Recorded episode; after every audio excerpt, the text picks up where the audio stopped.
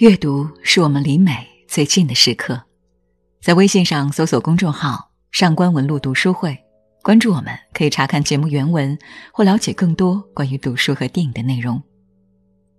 各位好，我是上官文露读书会的主播简宁。别人眼中的你和你以为的自己是一样的吗？我们每个人都希望别人用我们喜欢的方式看待我们。也期待不需要解释太多就能被别人看懂。当然，也可能因为过往的经历让你感到真实的自我会被父母忽视、被他人嘲弄，那索性就隐藏起真实的自己。渐渐的，你无奈、痛苦，甚至认为自己是一个没用的人，不值得被爱。《欲望都市》里，Carrie 说过。不要觉得自己不值得被爱，因为在某处总会有另一个人去爱你。其实我们每人都会有一些怪癖，也都有别人不知道的一面。然而，为了成全周围世界对我们的看法而去自我逃避，甚至刻意制造与众不同，都算不上明智的做法。法国哲学教授、作家妙丽叶·巴巴里。在《刺猬的优雅》中，刻画了少女帕洛玛、看门人勒尼两个别人眼中的异类。他们曾经自我怀疑、自我逃避，可是经历了一番救赎和重生，他们的生活又出现了哪些转机和改变？读完这本书，或许我们都能找到某个自己一直想要的答案。小说围绕帕洛玛和勒尼的日记式的心情叙述展开。帕洛玛十二岁，是一个不安分的女孩，虽生于富裕家庭，却厌倦生活中的所有。她厌恶爸爸的愚蠢自傲，以及妈妈姐姐的虚荣贪婪。在家里，她看透成人世界的虚伪与空虚，被妈妈误认为是精神异常。在学校。他因为有着独立的思想而显得格格不入，受到老师的质疑。当一个人太清晰的看世界，难免产生一种厌恶的情绪。某天，他突然产生一个想法，在十三岁生日当天自杀，并放火烧了父母的豪宅。至此，帕洛玛退回到生活的配角，等待着死亡的来临。勒尼今年五十四岁。二十七年来，他一直住在漂亮的公寓里当门房。他出身贫穷，相貌丑陋，从未上过学。看似毫无交集的两个人，因为同样无助、痛苦而发现了彼此。虽然两个人都对这个世界充满着敏锐的洞察力，也都厌恶这个虚伪、贪婪、唯利是图的世界，可是，两个人又是不同的。就像小说里写的。追逐繁星，在金鱼缸里了结此生。我们总梦想上天摘星，结局却和鱼缸里的金鱼一样。是的，我们每个人都是被困在鱼缸里的鱼，但不同的是，有人在鱼缸里焦虑的绕来绕去，而有人在鱼缸外孤独的隔着鱼缸看外面的世界。这也正是帕洛玛和勒宁的不同之处。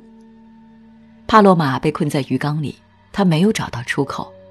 对他来说，只有死在鱼缸里，才能够对外界的虚伪视而不见。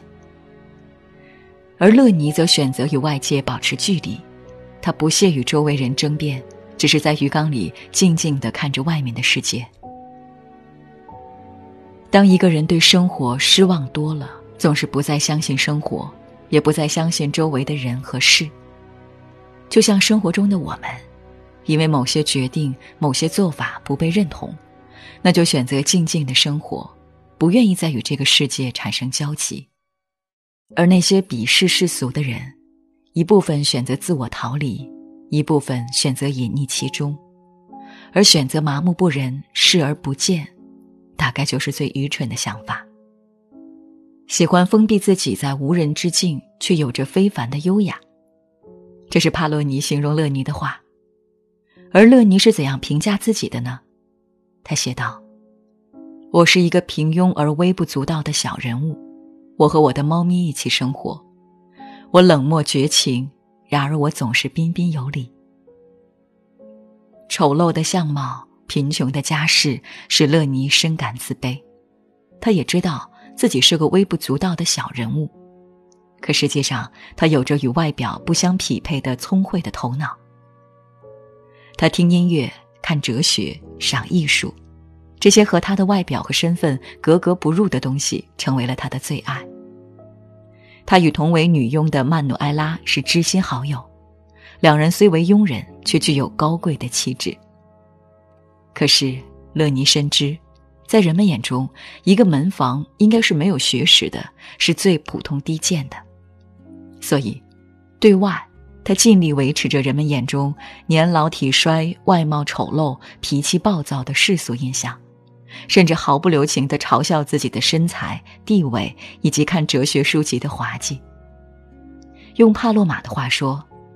乐尼从外表看，他满身都是刺，是真正意义上的坚不可摧的堡垒。从内在看，他也是不折不扣的，有着和刺猬一样的细腻。他就像一只刺猬，而刺猬生活中所有的快乐，就是关上门，沉浸在自己的世界里。也只有在劳累一天之后，乐尼再度钻进他的洞穴里，他才是真正的自己。长久以来，刺猬都选择不被看到，选择隐藏自己，自我封闭，不想人知道实际的自我是什么样的。乐尼也是如此，他不喜欢被别人偷窥，也不想暴露自我隐藏的痕迹，比如随身装在包里的书掉在地上，他会仓皇失措；当新邻居小金先生主动向他示好，他会本能拒绝。可是，内心里每个刺猬也都需要被看到，无论是友情还是爱情，刺猬们都需要遇见彼此。我们又何尝不是孤独的刺猬呢？只有频率相同的人，才能看见彼此内心深处不为人知的优雅。我们也会因为这份珍贵的懂得而不再孤单。